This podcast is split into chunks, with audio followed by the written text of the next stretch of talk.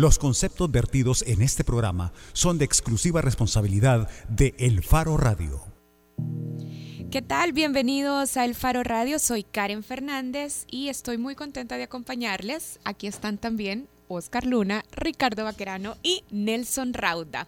¿Qué tal, muchachos? Hola. Bien, hola. ¿Por qué están todos así como muy nerviosos? No, expectantes, expectantes. Vamos a tener un buen programa. Porque, ¿en serio? Sí, hoy sí creo que vamos a tener un buen programa. Sí, el pasado creo que no fue tan buen programa. Yo quiero volver con Trump.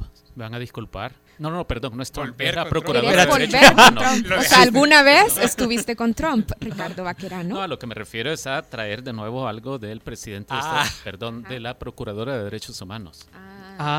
Es que eh, ha ocurrido una cosa que vale la pena mencionar. Miren, yo solo recuerdo los tiempos de, de Peñate Polanco en la Procuraduría de Derechos Humanos y del sucesor de Peñate Polanco, cuyo nombre no recuerdo, había sido un diputado suplente del PCN, eh, que cuando asumió el cargo recuerdo que, y yo estaba en la prensa gráfica entonces, que publicamos esto. El señor Procurador de Derechos Humanos eh, impulsó la restauración de la pena de muerte en El Salvador. Entonces era como bien interesante, ¿verdad? un procurador de derechos humanos partidario de la pena de muerte. Y hago esta introducción porque ayer eh, la Procuraduría de Derechos Humanos, por medio de su titular, hizo un pronunciamiento de apoyo a las medidas extraordinarias. En el pronunciamiento este menciona un par de cosas interesantes de entrada. Una es esta, que estas medidas, en tanto son acciones de tipo excepcional y temporal, se ha concluido que las mismas han contribuido a, di- a disminuir la práctica de los homicidios. Bueno, aquí dos cosas. Uno, lo de temporal, pero si las medidas van a cumplir ya un año. Las medidas extraordinarias, que entre otras cosas facilitan el aislamiento total, que es una violación a los derechos humanos fundamentales. Y en estos momentos se están aprobando para un año más. Efectivamente, entonces un año más serían dos años para mantener a la gente aislada por completo, sin acceso ni siquiera a sus parientes. En- incluso sabemos que los abogados, los defensores han tenido muchos problemas para acceder a sus clientes, a sus defendidos. Eh, y el otro es que al- la procuradora concluye que las medidas extraordinarias son las que han contribuido a disminuir la práctica de los homicidios. Habría que ver cuál es el estudio científico que le permitió llegar a esa conclusión, porque yo la verdad que me atrevo a dudarlo. El gobierno ha dicho que la operatividad policial permite eh, las reducciones drásticas de los homicidios, pero también decían eso cuando había pactado tregua con las principales pandillas del país. Pero- Entonces es muy dudoso eh, siempre lo que gobierno o lo que las instituciones del Estado plantean. Perdón, Oscar. No, no, solo que, vaya, si estas medidas extraordinarias eh, van casi que peleadas de los derechos humanos, supongo que habrá muchos diputados en la Asamblea Legislativa que deben haber dicho, no, no, nunca vamos a aprobar hecho, eso. Pues habría que ver. Yo solo quiero mencionar una última cosa, porque a pesar de que el primer punto del pronunciamiento de la Procuradora dice que habiendo efectuado el análisis técnico de las medidas extraordinarias y su resultado, pero en el segundo punto dice, de esta forma e interpretando el sentir de la gran mayoría del pueblo salvadoreño, o sea, es como salvadoreños que quieren. Por supuesto que la gente va a decir que maten a los pandilleros. Mira, y yo nada más estaba pensando, estaba recordando también sobre lo que dijo la administración anterior de la Procuraduría para la Defensa de los Derechos Humanos, Encabezada por David, David Morales. Morales. de hecho que eh, señalaba que habían condiciones violatorias a la ley en las medidas extraordinarias. Así es que también parece que este, pro- este pronunciamiento sí. no resiste un examen de memoria a corto plazo. Para nada. De hecho, David Morales se pronunció hace más o menos seis horas, tuiteó esto. Es triste a estas alturas escuchar a legisladores que desconocen la relevancia de la prevención de la violencia. Yo- Espero que no sean mayoría. Evidentemente está haciendo alusión a la inminencia de la aprobación de la prórroga de las medidas. Yo quiero ah, referirme a lo que decía Luna, de que si hay un montón de diputados ahorita que están negándose porque son defensores de los derechos humanos y para eso los eligió el pueblo salvadoreño. Fíjate que es bien curioso porque yo he escuchado por- hoy por la mañana eh, algunas posturas en ese momento que entiendo que todavía se está discutiendo y hay muchos diputados que ya han pedido la palabra en este debate. Y hay diputados, por ejemplo, Rodolfo Parker, que dio un, un discurso en el que decía que, había- que hay que dialogar con los pandilleros, que a veces cuando él dice esas cosas se le quieren restar votos, y, y aún así, o sea, dio- dio hizo una, una locución para decir que se están violando los derechos humanos, pero dijo, pero aún así yo voy a votar a favor de las medidas extraordinarias. Entonces, hay como mucha contradicción eh, en las posturas de los diputados. Johnny Wright, eh, Sol, sí dio una postura De arena. de arena. Él sí dio una postura en la que dijo que las medidas extraordinarias no eran nada más que una estrategia de comunicación del gobierno. Entiendo que él no va a votar eh, por la aprobación de las medidas extraordinarias. Pero Arena sí. Arena sí. Eh, pero, por ejemplo, Patti Valdivieso también había pedido la palabra eh, para hacer un voto razonado. No Perdón, perdón, solo para ir por partes. En el caso de Johnny Wright, eso lo dijo hoy Hoy, hoy, hoy. y lo dijo en público. Sí, en, en su, cuando pidió la palabra. Ajá. Y Patti Valdivieso ahora también antes de que, de que se procediera la votación dijo que iba a, que pedía la, la palabra después de la votación para emitir su voto razonado. No, no sé si se refiere a que va a decir sí y luego va a decir pero tal cosa o si va a decir no y va a explicar las razones. Eh, como les digo, eso es algo que en estos momentos está sucediendo en la Asamblea. La comunidad internacional eh, desde hace meses está escandalizada por la aplicación de las medidas extraordinarias. De hecho, han estado, eh, sabemos que han estado discutiendo la posibilidad de que sean causa de una epidemia de tuberculosis en las cárceles salvadoreñas, debido a, entre otras cosas, las condiciones de hacinamiento y de insalubridad Y- crónicas. Pero como se ha agravado todo y como los presos cada vez tienen menos eh, posibilidades incluso de salir a tomar el sol, eh, se produce como una especie de bola de, efecto de bola de nieve. Y no solo eso, hay una resolución de la Sala de lo Constitucional de 2001, estamos hablando de hace 15 años, en la que ya decían que eh, si las restricciones son llevadas a extremos del total aislamiento, las medidas se constituyen en sanciones aniquiladoras de la personalidad del interno, en la medida que no tiene acceso al trabajo formativo penitenciario como a su, re- su re- reeducación, mucho menos comunicación con el exterior, denigrando, eh, determinando la degradación del individuo. O sea, si estamos discutiendo que si las medidas son... eh, violatorias de derechos humanos, la sala de lo constitucional ya lo había dicho hace un montón de años. Pero a todo lo que acabas de leer solo le dieron vuelta. O sea, es como que hicieron el Superman bizarro de eso que acabas de leer. Sí, Es así. Todo es lo contrario. Pero qué triste que eh, se, estamos viendo cómo muere una institución como la Procuraduría de Derechos Humanos. Es decir, que ha tenido sus vaivenes, ha tenido sus puntos altos y sus puntos bajos, por supuesto, pero lo que está haciendo esta señora en tan poco tiempo es algo parecido a todo el retroceso que está significando para Estados Unidos Donald Trump. La Procuradora ha empezado a pronunciarse eh, en términos muy tristes, a mi juicio, respecto de la garantía de derechos eh, humanos, de derechos civiles, de derechos políticos. Esto está regulado en varios instrumentos internacionales de los que El Salvador es suscriptor. Claro, ¿y qué irá a decir también la procuradora sobre los informes de la administración anterior, donde se estableció que había uso, abuso, de hecho, de la autoridad de las instituciones de seguridad pública y la Fuerza Armada en el trabajo que hacen en las comunidades? Que se supone debería de ser trabajo de prevención de la violencia, pero que como se ha demostrado ya en investigaciones también que ha publicado el Faro, eh, termina siendo o termina estando cuestionado por abuso de poder.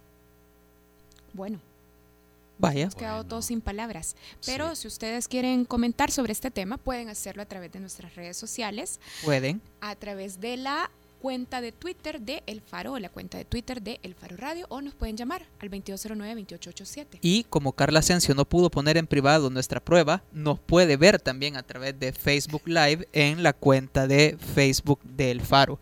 Ahí ahorita Nelson Pastelito Rauda está saludando a la cámara. saludando a la audiencia, a las tres personas que nos están viendo. ¿Dónde está la cámara? Ahí está la cámara, mira. No la veo. Bueno, Bueno, si quieren comentar sobre este tema o si quieren comentar sobre el tema que vamos a tener en la portada de El Faro Radio, abiertos los canales de comunicación. Cuando regresemos vamos a platicar con el canciller Hugo Martínez. ¿Sobre qué? Bueno, sobre tu tema, sobre las inquietudes de las que hemos Sí. estado hablando, bueno, en realidad en todo el mundo se ha Sobre tu estado tema favorito, ¿verdad? Pero te echó el muerto de un solo sobre sí, tu tema, que como es que tu vos tema querés. favorito de preocupación. De hecho, creo que Trump. aquí está. Ajá, vamos a hablar con el canciller Hugo Martínez sobre la situación de los salvadoreños que viven en Estados Unidos con la llegada del presidente Donald Trump. Con eso volvemos en el Faro Radio. El Faro Radio. Hablemos de lo que no se habla. Estamos en punto 105. Si utilizaste disquete para guardar tu tesis, tu ADN es joven adulto. 105. Solo éxitos. Todos los sábados, agrégale un plus a tu fin de semana y disfruta de los tracks del momento. Evelyn Álvarez te los presenta todos. Del 20 al 1 en Plus 20, el conteo musical de la semana con los éxitos favoritos. Plus 20, todos los sábados de 10 de la mañana a 12 del mediodía por punto 105.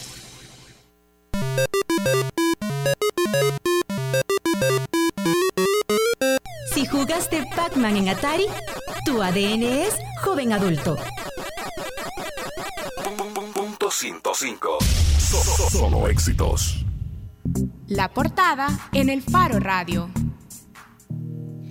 Estamos de regreso en el Faro Radio. Como lo decíamos, vamos a platicar con el canciller Hugo Martínez, que está en Washington, donde se ha reunido con representantes del Departamento de Estado y del Servicio de Seguridad Nacional de Estados Unidos. Canciller, gracias por aceptar la llamada del Faro Radio.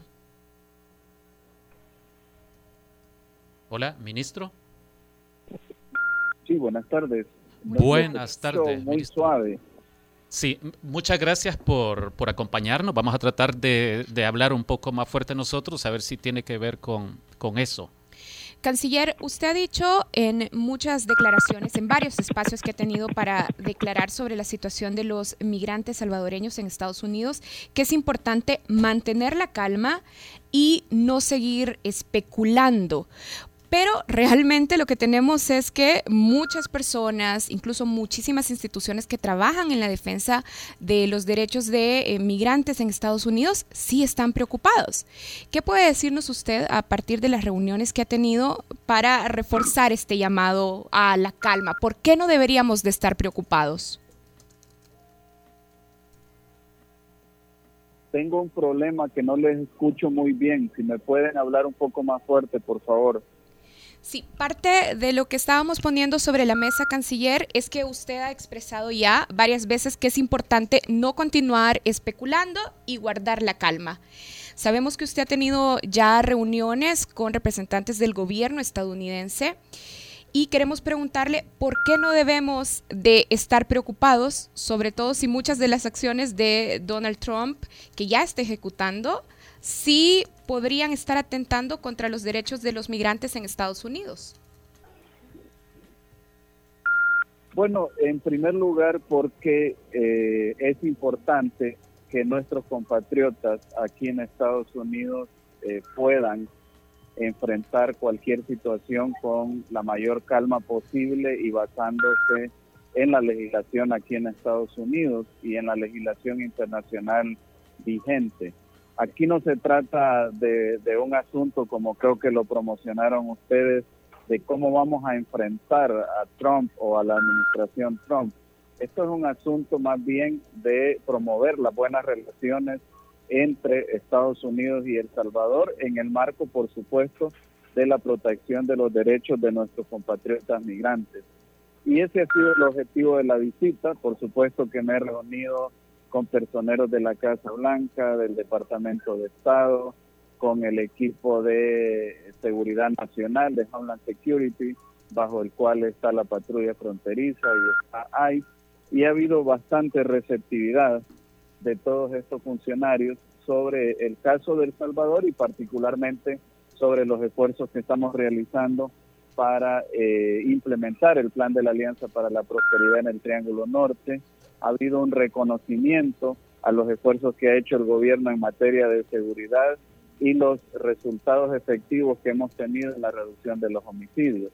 Así que eh, tenemos razones para pensar de que si hacemos un trabajo eh, prudente, un trabajo coordinado, un trabajo con los diferentes tomadores de decisiones aquí en Estados Unidos, pues eh, podemos contribuir a que los derechos de nuestros compatriotas sean eh, respetados. Canciller, le saluda Ricardo Vaquerano. Eh, usted dice que, que, de lo que se trata en realidad no es de Ricardo, estar... ¿me puedes hablar más fuerte, por favor? ¿Me puedes hablar Sí, más sí, fuerte? sí, sí. no te? Sí, por supuesto. Usted dice que no se trata de cómo enfrentar a la administración Trump, que el enfoque no debería ser ese, sino más bien cómo promover las buenas relaciones eh, con el gobierno de Estados Unidos en el marco de la necesaria protección a los salvadoreños que residen en Estados Unidos.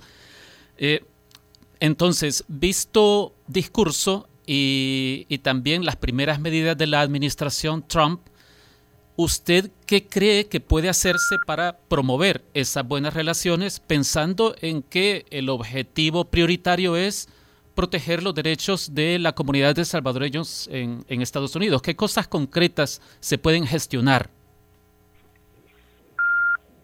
Bueno, en primer lugar es importante eh, tomar eh, conciencia de que hasta este momento las deportaciones hacia El Salvador no han variado en absoluto. Ajá. y pues se ha estado diciendo que habría deportaciones masivas, etcétera. Eso no ha sucedido hasta ahora y hay una coincidencia básica sobre la cual tenemos que trabajar. Nosotros queremos crear cada vez más condiciones en los lugares de origen de nuestra población migrante para que no se vea obligada a migrar de manera irregular. Ambos países estamos en contra de la migración irregular y a favor de crear oportunidades en los lugares de origen de la población migrante. Y tenemos un proyecto, tenemos un plan para hacerlo, que es el plan de la Alianza para la Prosperidad en el Triángulo Norte, un plan que tiene un respaldo bipartidista en el Congreso de los Estados Unidos y que tiene también recursos que se han ido asignando en los presupuestos de 2016 y 2017 en el, en el Salvador. Entonces creo yo que ahí hay una oportunidad de avanzar, de mostrar resultados de cómo estamos avanzando en la ejecución del plan y esos resultados eh, seguramente van a tener un impacto también en los flujos migratorios. Pero por supuesto, en la base de todo eso está la protección de los derechos de nuestros compatriotas y como ya lo hemos dicho en otras oportunidades, vamos a ser eh, muy, muy eh, eh, efectivos y muy también enfáticos en eh, poner por encima de todos los derechos de nuestros compatriotas. Canciller, ¿por qué debería ser una señal de esperanza el hecho de que no se estén implementando deportaciones masivas en este momento? Se lo digo porque eh, realmente la infraestructura estadounidense no permite, digamos, que vengan decenas de miles de personas deportadas a El Salvador en marzo, solo un tiempo después de la llegada de Trump, sino que para que esos cambios surtan efecto, lógicamente tiene que haber un proceso de reacomodo. Es decir, aunque Trump quisiera en ese momento, tendría que esperar un tiempo para poder eh, ver esas deportaciones masivas. Eh, ¿Por qué debería de esperanzarnos que esto no esté sucediendo en este momento? Bueno, es que eso es lo mismo que yo he estado diciendo todo este tiempo. Por cierto, desde noviembre no es que hayamos tenido una reacción hasta hasta hasta la semana pasada, como publicó alguien de ustedes. Venimos fijando posición desde noviembre y precisamente eso es lo que hemos dicho. No hay ni la cantidad de jueces, ni la cantidad de aviones, ni la infraestructura para que se desarrolle la anunciada deportación masiva por algunos eh, que, han mencionado algunas personas. Y por supuesto que en este tiempo es eh, tiempo propicio para realizar las aproximaciones, los acercamientos con la administración para velar por los derechos de nuestros compatriotas. En el marco del plan que estamos ejecutando, ya esta es la tercera visita que yo realizo a los Estados Unidos para reunirme con miembros del Congreso, para reunirme eh, con funcionarios y en este caso con funcionarios ya eh, designados por la nueva administración, tanto en la Casa Blanca como en el Departamento de Estado, pero también en, este, eh, la Dirección de Seguridad de, doméstica o Homeland Security. Canciller, pero algo que sí ha pasado ya es que el presidente Trump sí firmó ya una orden ejecutiva. Habla, más, Háblame más fuerte, por favor, que no te escucho. Sí, de nuevo hablando sobre algo que sí ya pasó. El presidente Trump sí firmó ya una orden ejecutiva que intenta despojar de ayudas financieras federales a las ciudades santuario. Recordando que las ciudades santuario son las que no enjuician a las personas que han entrado ilegales a los Estados Unidos. Esta medida, por ejemplo, no debería eh, de significar o no debería de alertarnos, por ejemplo, ciudades santuario como Los Ángeles, donde viven gran cantidad de salvadoreños, están en la mira del presidente Trump. Eh, yo creo que eso último que, estás afirmando sería este, en el terreno de la especulación. Yo ayer tuve una reunión con la alcaldesa de Washington, Distrito de Columbia, y por supuesto que ella tiene un gran aprecio por nuestros eh, salvadoreños migrantes y eh, acordamos trabajar juntos por los derechos de nuestros salvadoreños migrantes. Hay muchas cosas aquí que hay que comprender el sistema de los Estados Unidos para saber que no siempre son definitivas. Aquí hay un, sistema de pesos y contrapesos, hay, es un país de leyes y cualquier decisión puede ser revisada, como la misma decisión de no admisibilidad para personas provenientes de siete países que ya fue este, declarada no válida por un eh, juez y que está sujeta a revisión. De igual manera, otras eh, posibles decisiones se van a, enfrentar a estos procesos porque los eh, que puedan ser impactados con esas decisiones, me imagino yo, van a hacer las apelaciones. Así que la, el ambiente que yo he encontrado aquí es que no se da absolutamente nada por sentado, sino más bien hay procesos en los cuales las decisiones se tienen que ir eh, revisando y se tienen que ir este, acomodando de acuerdo al sistema de pesos y contrapesos que existe aquí en los Estados Unidos. Canciller, en la última semana de enero, durante la CELAC, usted decía que las relaciones entre Estados Unidos y América Latina y el Caribe deben manejarse bilateralmente o subregionalmente. ¿Por qué no desde la CELAC, si la CELAC precisamente es un mecanismo intergubernamental de diálogo y de concertación política? ¿Por qué no como bloque? ¿Por qué no con la fuerza de los 33 países que están en la CELAC? Porque eso no lo decide la presidencia pro tempore, no lo decide El Salvador, lo deciden los 33 países. Precisamente la próxima semana tendré una reunión eh, virtual con los miembros del cuarteto de la CELAC y estaremos evaluando la evolución de los acontecimientos. Lo que yo dije en ese momento es que precisamente en ese momento no se estaba haciendo un abordaje regional de América Latina y el Caribe, sino que se estaba haciendo un abordaje bilateral o subregional. De manera que si se decide hacer un abordaje como bloque de Latinoamérica y el Caribe, será una decisión de los 33 países, no de un país en particular. Ministro, ¿y el gobierno salvadoreño cree que lo conveniente es que se intente una posición en bloque? El, el gobierno salvadoreño ha trabajado una posición en bloque con los países del Triángulo Norte. El día lunes voy a sostener una reunión con el canciller mexicano y los, eh, los países del Triángulo Norte y vamos a ir evaluando en ese proceso si eh, se puede también consolidar una posición como eh, América Latina y el Caribe. Creo que comprenderás que como presidencia pro tempore debemos de ser los más prudentes en no adelantar posición a nombre de los 33 países hasta que tengamos esa discusión eh, con los eh, demás países miembros de la CELAC.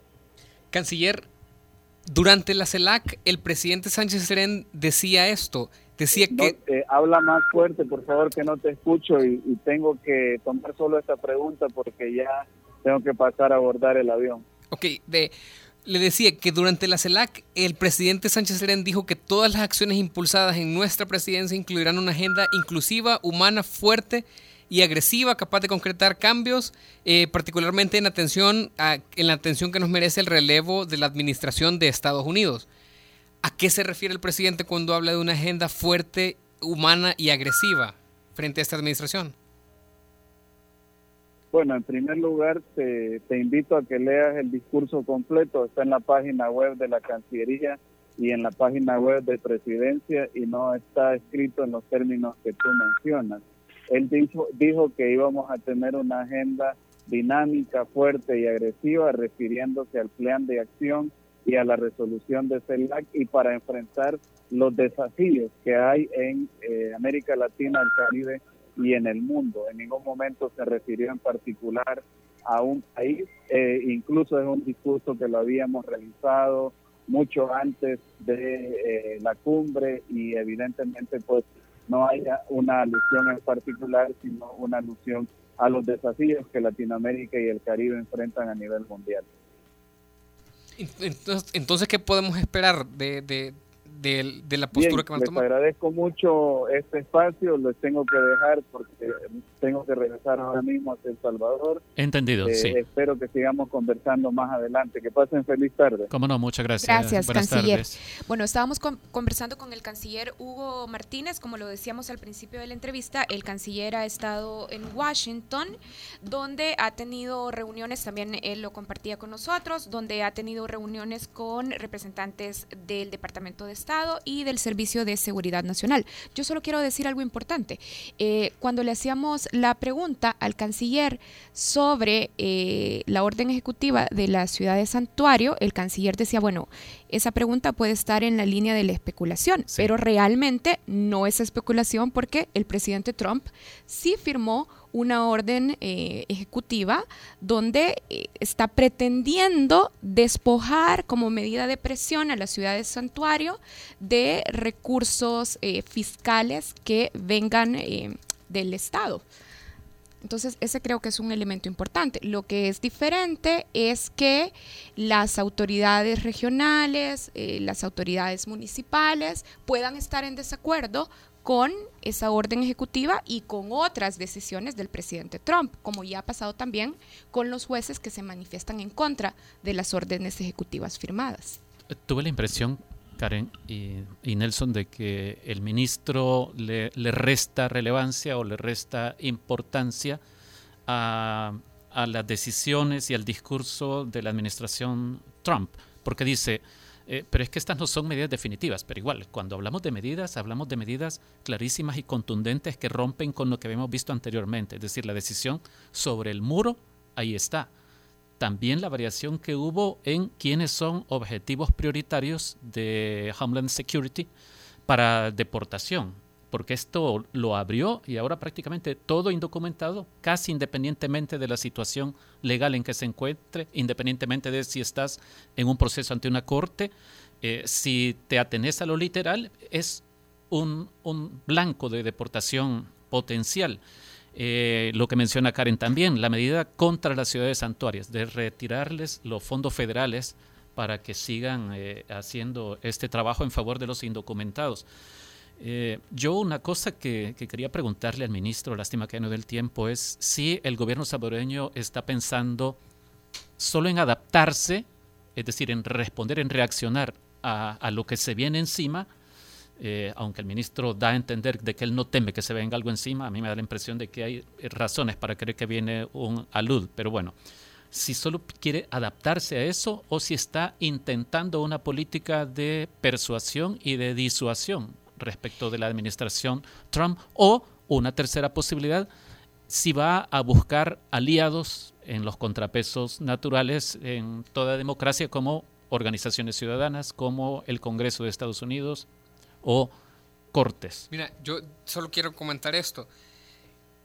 Me parece, o me da la impresión, de acuerdo con las palabras del ministro, que están teniendo una posición muy cauta eh, porque, a ver, cuando, cuando se dan discursos como este de Trump se exacerban los nacionalismos y, por ejemplo, en México se ha, aumentado, digamos, la popularidad ahorita sí, es, de, es un discurso de, apelación emocional. Correcto, y gente como Andrés Manuel López Obrador o, Vicente Fox en México que están teniendo mucha aceptación por lo que están diciendo, pero ellos no son los, los, diplomáticos.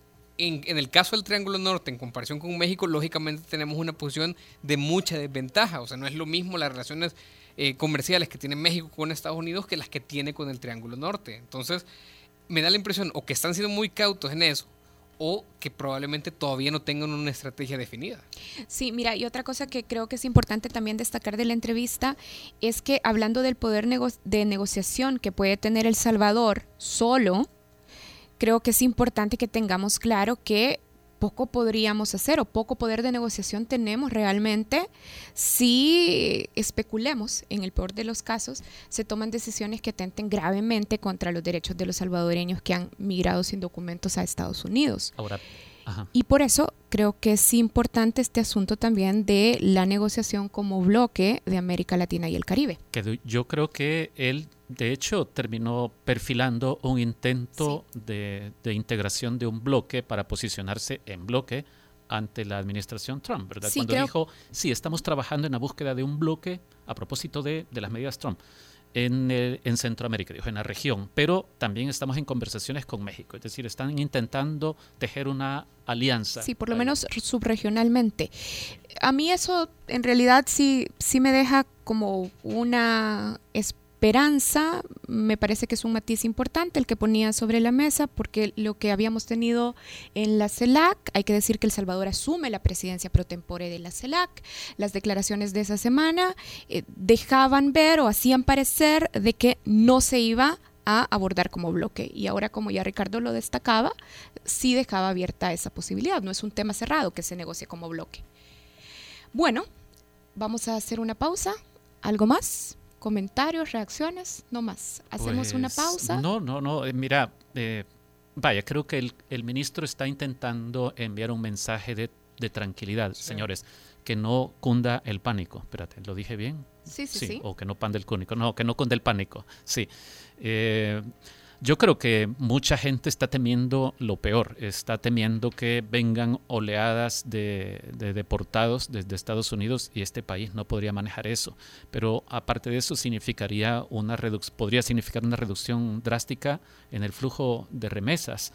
Eh, y si Donald Trump había planteado en la campaña el año pasado, poco antes del día de la elección, la posibilidad de grabar remesas para que México eh, pague por el muro, pues las preocupaciones no son gratuitas. Pero el, el, ministro tiene razón cuando dice, ya, ya, pero es que si Trump anuncia en Twitter algo hoy no significa que eso es efectivo ya. Lo vimos en, en la prohibición del ingreso de, de personas provenientes de, de, siete países hacia Estados Unidos, ¿verdad? Eso todavía no se ha podido ejecutar y de hecho ha significado hasta hoy una bofetada para la administración Trump. Pero entonces yo creo que, bueno, es, será su labor, pues. Un gobierno no quiere que la gente salga espantada a las calles, eh, eh, psicótica, sí, gritando, porque no se trata de eso, pero hay suficientes cosas concretas, objetivas que han sucedido como para estar preocupados y, y, yo creo que son válidas las preguntas que nosotros hemos planteado. El planteamiento que hicimos también para este bloque del programa, aunque el ministro lo adverse, porque él dijo, no estoy de acuerdo con eso que han puesto ahí, cómo enfrentar a la administración Trump. Pero es que creo que eso es lo que, lo que está a la vista y, y lo concreto. Hey, sí hay más que decir porque hay comentarios en redes sociales. Mi patria, El Salvador, dice a través de Twitter, no ha habido una época en la que El Salvador no haya sido sumiso a Estados Unidos. Toda la vida, eh, desde arena hasta ahora, me imagino. Y uh, dice, a ver, a ver, habla también un poco sobre las declaraciones que, Hugo Martínez estaba dando. Y también Mario está comentando en Twitter, la cuenta Horchatabón en Twitter dice, bueno, al final terminó la entrevista, pero la pregunta seguía ahí, ¿cómo se prepara El Salvador para enfrentar a Trump? Bueno, pues sí, yo creo que esa es la pregunta de partida, ¿cómo se está preparando El Salvador? Sobre todo porque a mí lo que me preocupa es que parece que en realidad no es que estemos haciendo tanto para prepararnos, sino que, estamos confiando en que la institucionalidad estadounidense puede contener un poco las decisiones de Trump. Y ahora sí, hacemos una pausa, ya regresamos. El Faro Radio. Hablemos de lo que no se habla. Estamos en punto 105. Si al escuchar No hay problema, te recuerda a un extraterrestre, tu ADN es joven adulto. Punto 105. Solo éxitos. Al cierre es noticias, reportes de tráfico, entrevistas, música, salud, tecnología y más. Al cierre, tu revista informativa de la tarde. Escúchala de lunes a viernes de 5.30 a 7 de la noche en las voces de Marielo Saquino y Mario Pacheco. Solo aquí en punto 105. Si de pequeña viste Candy Candy, tu ADN es joven adulto.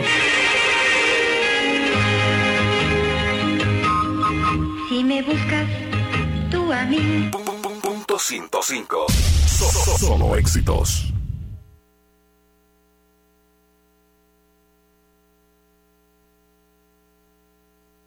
La contraportada en el Faro Radio. Estamos de regreso en el Faro Radio y la cabina realmente está muy llena. Hasta Oscar Luna está aquí en la cabina en este momento. Pero ¿Por ya estaba qué? al principio. Sí, pero después no subiste en la portada. Habemos 10 personas en cabina ahora. Eh, ahora vamos a tener una ocurrencia porque ya pasó la primera vez con Natalia Alejandro cuando vino a invitar a su concierto de Cantalejo en la residencia de al lado y va a estar alguien tocando en vivo. Este alguien es, es Noctuo y pues, ¿qué tal muchachos? ¿Cómo están? No sé, Santiago. Sí, ¿Qué eh, tal? Estamos muy bien, gracias primero que nada por la invitación. Eh, nos animamos a venir hoy todos para estar presente y poderlos conocer. Y sí, eh, veníamos porque muy pronto, el 10 de febrero, de hecho mañana es 10, sí, estamos... O sea, bien pronto. Sí, Sí. nuestro single Eagleman va a salir al aire en las plataformas digitales y también los invitamos a venir a hoy escucharnos el sábado en Acapela Multiplaza. Vamos a estar celebrando, celebrando el, eh, la canción que la vamos a estar finalmente sacando al público. Pero yo Eh, creo, yo creo que hay algo importante antes de que la gente se decida a ir al concierto o a escuchar mañana el single.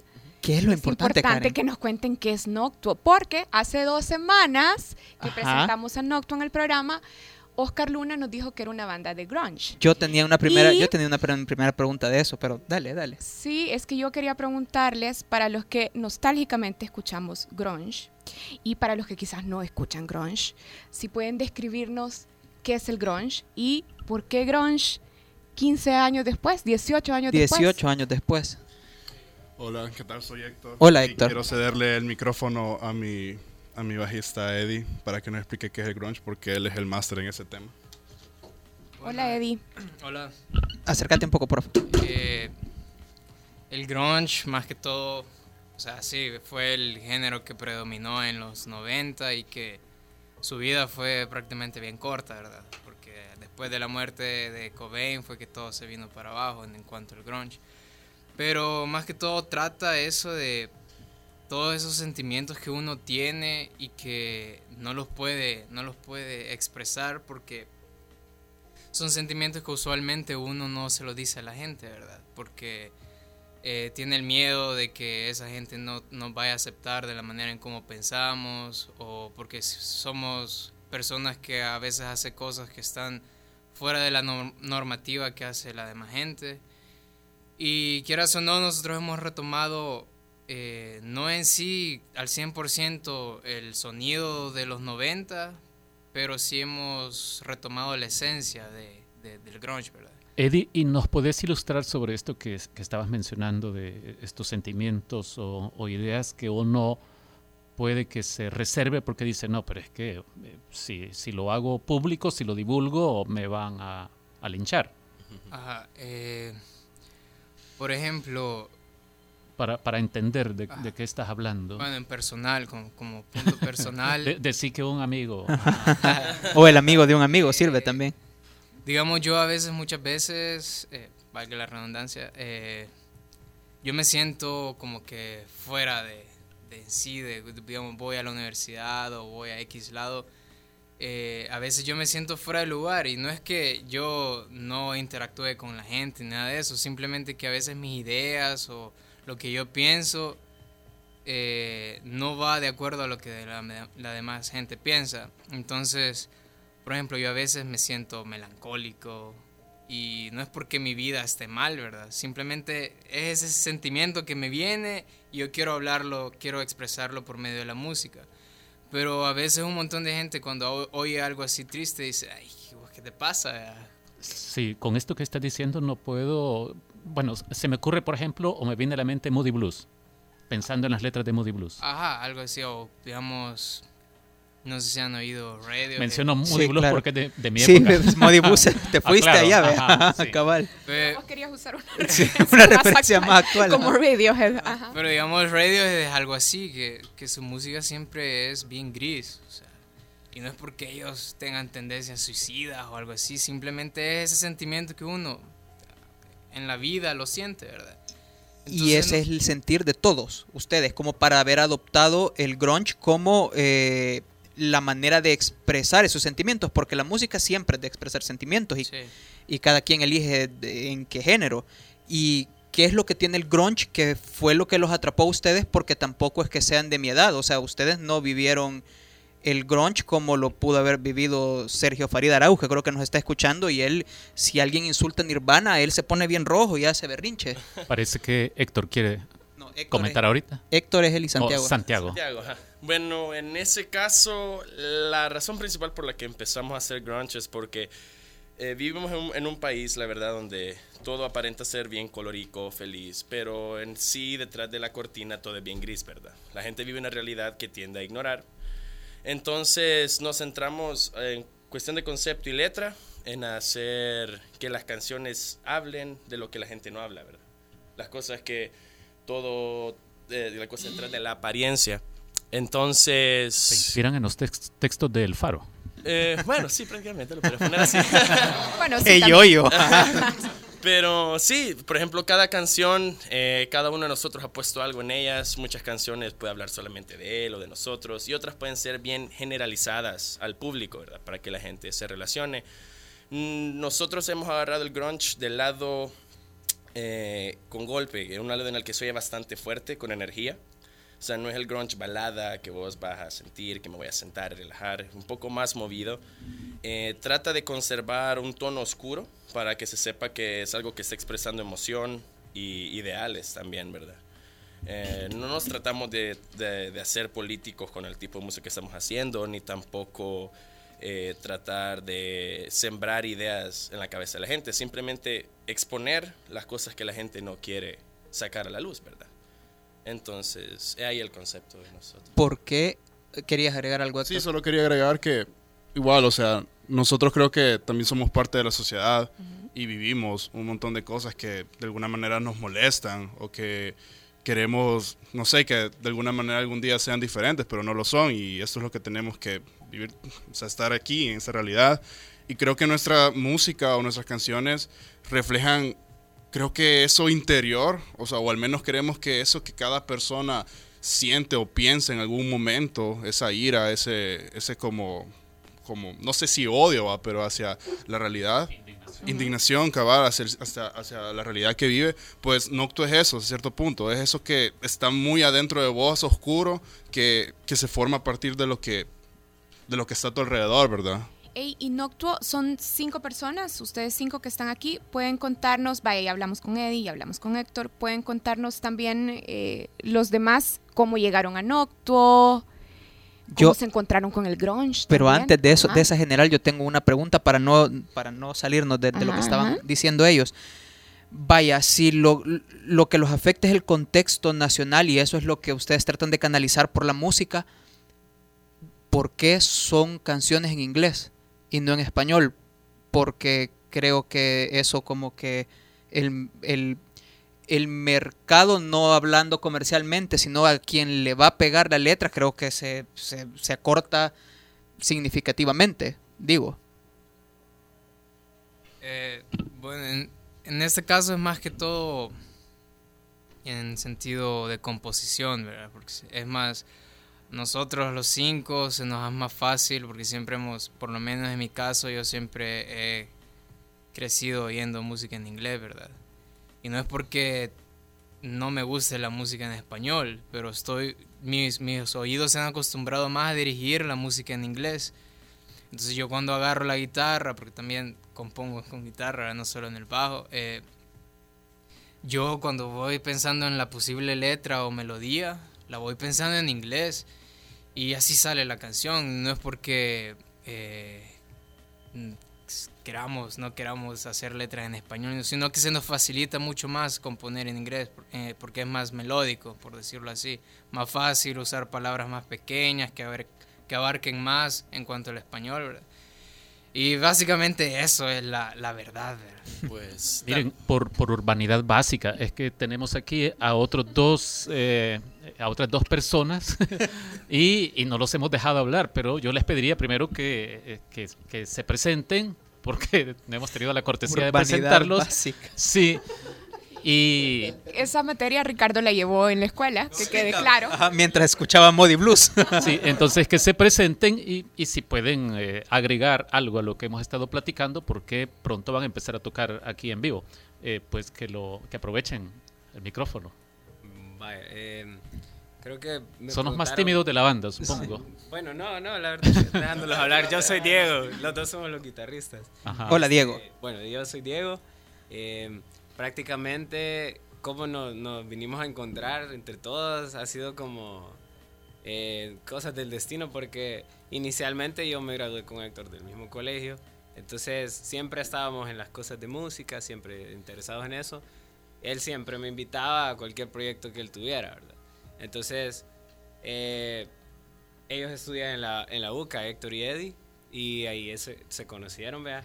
Un día eh, como que quedaron de ir a, a improvisar a una sala de ensayo un rato y me invitó a ir. Un día hace cuánto más o menos? Hace como un año y medio, dos años. Diciembre del 2013.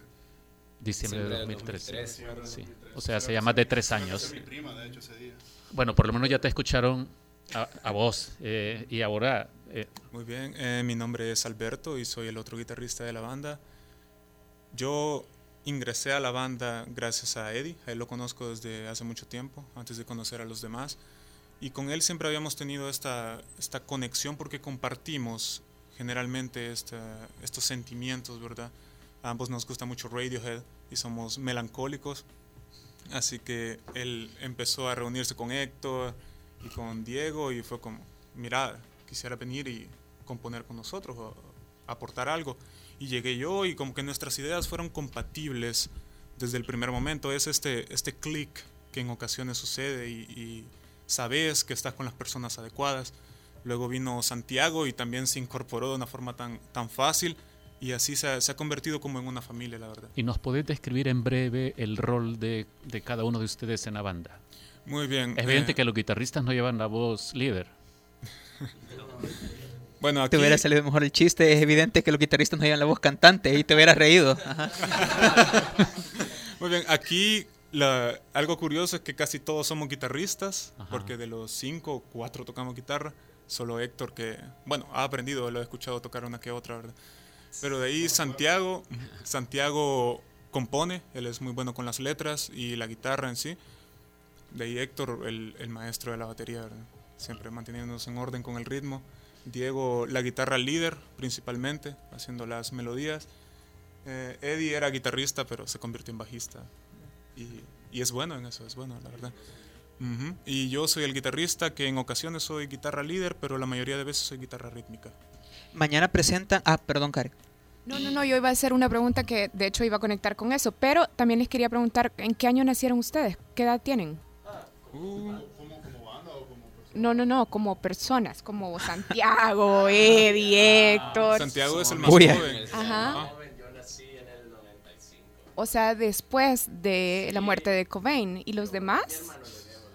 Ajá. No, y ahora sí, en el 95, ¿y los demás? Eh, Yo en el 94. Ajá. Yo 93. Héctor en el 93, Alberto 94, Eddie. En el 92, yo también del 92, Diego. De los acuerdos de paz. Ajá, son hijos de los acuerdos de paz. Hijos del grunge y de los acuerdos de paz. Vaya, y ahora sí la pregunta que es verdaderamente importante sobre el single que van a lanzar mañana. Sí, y no es esa la pregunta, sino. eh, Ella, pues, esa sí es mi mañana, pregunta. mañana lanzan un single, pero ¿para qué?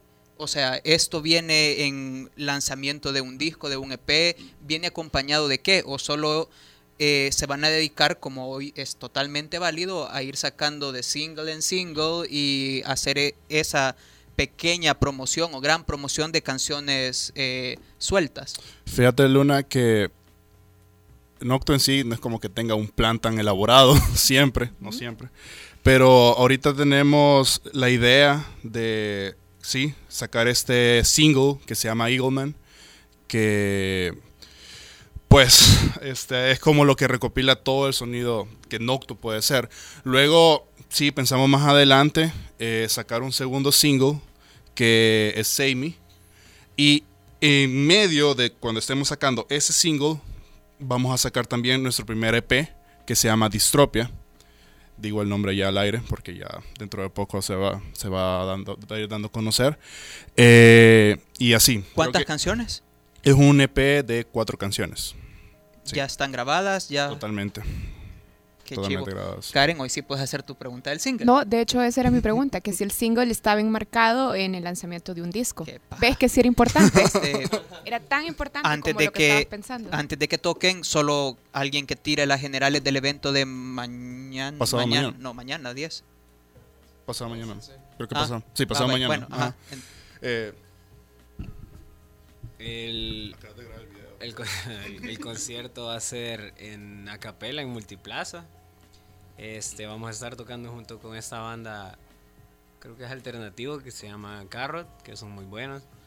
Y, eh, ¿qué más? Va a ser totalmente gratis, o sea que están invitados a llegar para escuchar estas dos propuestas que, que realmente, pues, estamos empezando, estamos en pañales y esperamos que la gente la, la aprecie. Y vamos a tener una primicia hoy.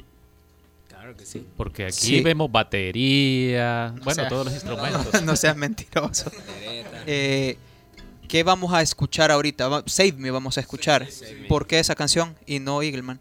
digo Aquí, aquí les paso el- y de un solo voy a pasar el micrófono también. Eh, después de que ellos terminen de tocar, se acaba el programa. Así que gracias, no, vos no, Carla Asensio, porque fracasaste. Gracias, eh, Nelson Rauda. Gracias, Karen Fernández. Gracias, Ricardo. Y gracias a mí. Mira, Oscar Luna, yo estoy sorprendida. Estás a lo trompa ahora, fíjate. Eso es, estás a lo trompa. ¿Lo trompa? También. No. Vaya, entonces nos vamos y nos vamos con Noctuo en vivo en el Faro Radio. Sí, espérate que se están poniendo de acuerdo. Bueno, creo me yo, eh. preguntaron por qué es Save Me, no Eagleman. Ah, sí, ¿verdad? sí, sí. Eh, bueno, la razón es porque dado que vamos a hacer un acústico, Eagleman se puede adaptar a un acústico, pero pensamos, dado que tenemos la oportunidad de sacar una de las canciones al aire, usarla más radiofónica. De hecho, Save Me es la canción más radiofónica que tenemos en este momento, aparte de Eagleman. Así que queríamos dar a la gente una muestra de qué más tenemos aparte de lo que mañana saldrá al aire. Ey, Y entonces lo vamos a poder escuchar en plataformas en streaming, ¿o no? Totalmente. Sí. Eh, Eagleman, mañana lanzamos prácticamente a todo el mundo, si es posible a Marte. O sea, puedo poner en Spotify, Noctuo, Nocto, y ya me va a salir. y te va a salir mañana. En Deezer. Deezer, Spotify, Apple, Apple Music, eh, Napster, Ajá, SoundCloud. SoundCloud. Creo que en general, creo que no hay plataforma a la que no, no vais a tener acceso Vaya, mañana. que no si no, avísame, avísame, llamame y yo, yo veo que se puede hacer. Noctuo, si lo quieren escuchar, Noctuo. N-O-C-T-U-O. Bueno, cuando ustedes estén listos. Adheriendo, de hecho, me nos preguntaron que por qué la habíamos hecho en inglés, ¿verdad? Dado que era cerca de acá. Em, la razón por que la música en in- está en inglés es porque, dado la misma razón por la cual está saliendo en las plataformas digitales, para que el mundo la oiga, es para que la gente sepa qué pasa acá. Y la mayoría de la comunidad internacional lo recibe en inglés.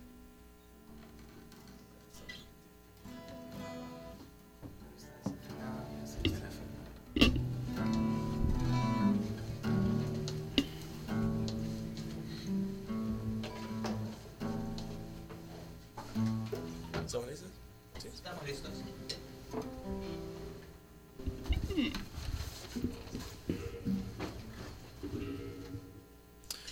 Bueno, esto es Save Me.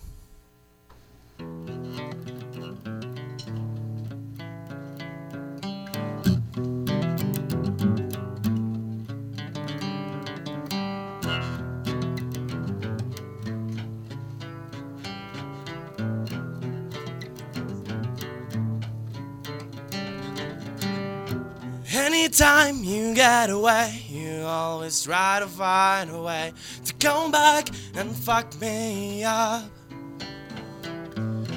Always walking by yourself, pretending that you never care. There's a wall between our worlds.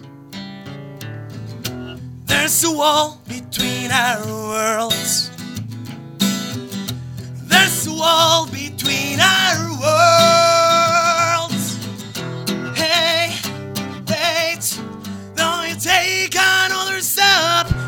Fuck you shine so bright? Save me. I'm shouting all this time until I fell into this dark place. Became as friends with your shadow. The silhouette is not as cold. Makes me worry about my mind.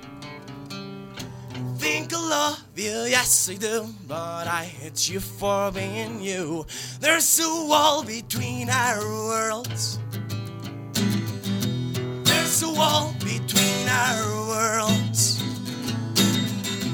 There's a wall between our worlds. Hey, wait, don't you take another step? Why the fuck you shine so bright? I save me. Eh. I've been shouting all this time until I fell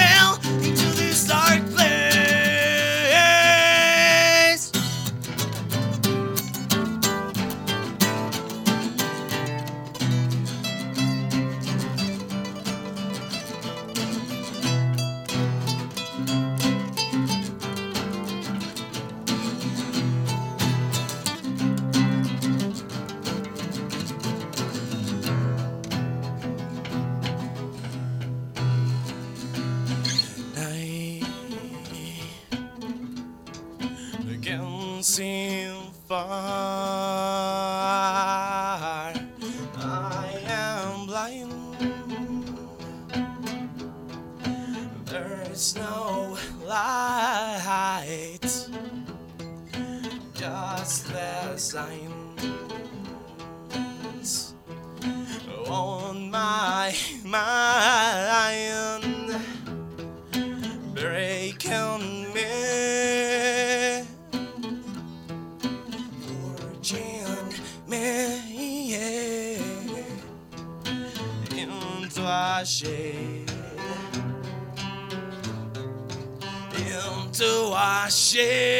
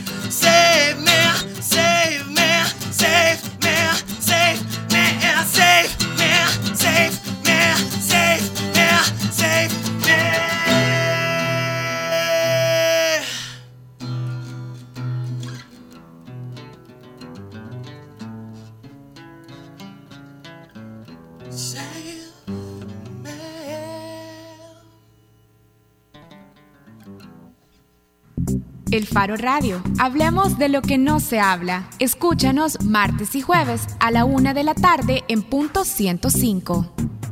Los conceptos vertidos en este programa fueron de exclusiva responsabilidad de El Faro Radio.